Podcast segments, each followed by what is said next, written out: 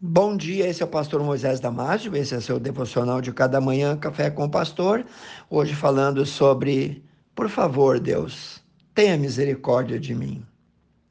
Nosso devocional está baseado no livro de Salmos 46:1, onde nós lemos: Deus é o nosso refúgio e fortaleza, socorro bem presente na angústia. Por natureza, somos nervosos, irrequietos, ansiosos, apreensivos e agitados. E em momento de crise ou tensão, esta inquietação aparece mais, levando alguns até a surtar. Sentimos-nos obrigados a tomar então decisões, procurar soluções e planejar estratégias. Se não sabemos o que fazer, ficamos andando em círculos procurando uma saída, reclamamos sem parar para expressar o nosso estresse, a nossa tristeza, a nossa preocupação e frustrações. Então, só por último, sem mais alternativa, lembramos então de Deus. Ele que esteve o tempo todo ali presente, vendo as nossas aflições, andando com nós durante todo o dia. E aí queremos então, como crianças mimadas, a ajuda urgente de Deus. Tem que ser do nosso jeito. Bom, tem muita gente que só lembra dele quando troveja, isto é, só o procura em caso de emergência. Fica difícil de entender como alguém que quis viver o tempo todo disfarçado de cristão, como filho pródigo que se rebelou e se afastou para longe da casa do pai, agora bate o pé, cobra, insiste, resinga, reclama, e se acha no direito de receber ajuda daquele de quem em todo tempo ele fez pouco caso. Pois é exatamente o que muitos têm feito. Agora eu te pergunto: que obrigação Deus tem com o desleal, com o infiel, com aquele que aparece vez ou outra na casa de Deus? A verdade é que a maioria está com saldo negativo ou zerado. Pense nisso. Eu não estou dizendo que Deus não vai usar de misericórdia com um preguiçoso, até vai, pode sim. Mas você não acha que as chances destes são bem menores do que aqueles que lhe são fiel o tempo todo? Deus não pode ter espaço ou ouvidos apenas para as nossas reclamações. Ele quer ouvir também as nossas orações. Você não pode buscá-lo apenas nos seus momentos de precisão, de emergências, momentos ruins. Você precisa se plugar, sintonizar-se com o céu. Se plugue nele o tempo todo. Sabe por quê? Porque o tempo todo ele está ao teu alcance. O tempo todo ele está aliado com você, ele te ama. O tempo todo ele está olhando e cuidando de você ele não vai te abandonar em momento algum, mas ele precisa ouvir você. Você precisa retribuir essa fidelidade de Deus contigo.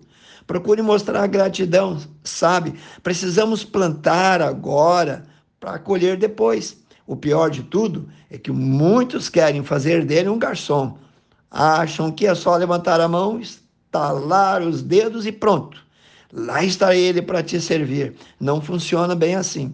Aqui vai um conselho: busque-o antes de trovejar. E não deixe cair o primeiro raio para depois correr em direção a ele. Procure o abrigo, porque aí pode ser tarde demais. Procure então antes do perigo. Procure então também não ficar com teu saldo zerado nosso Deus é dono do ouro e da prata. Conforme diz a Bíblia no livro de Ageu, capítulo 2, 8, e Salmos 24, 1. Bom, nosso Pai Celestial, ele é rico. Ele é também o Deus dos milagres, o Deus do impossível, o Deus das causas perdidas. Suas misericórdias se renovam a cada manhã. O cálice dele transborda, mas cuidado, ele não tem bênçãos para jogar fora e ele também não se deixa escarnecer. Melhor é ser fiel. Você não tem nada a perder com isso.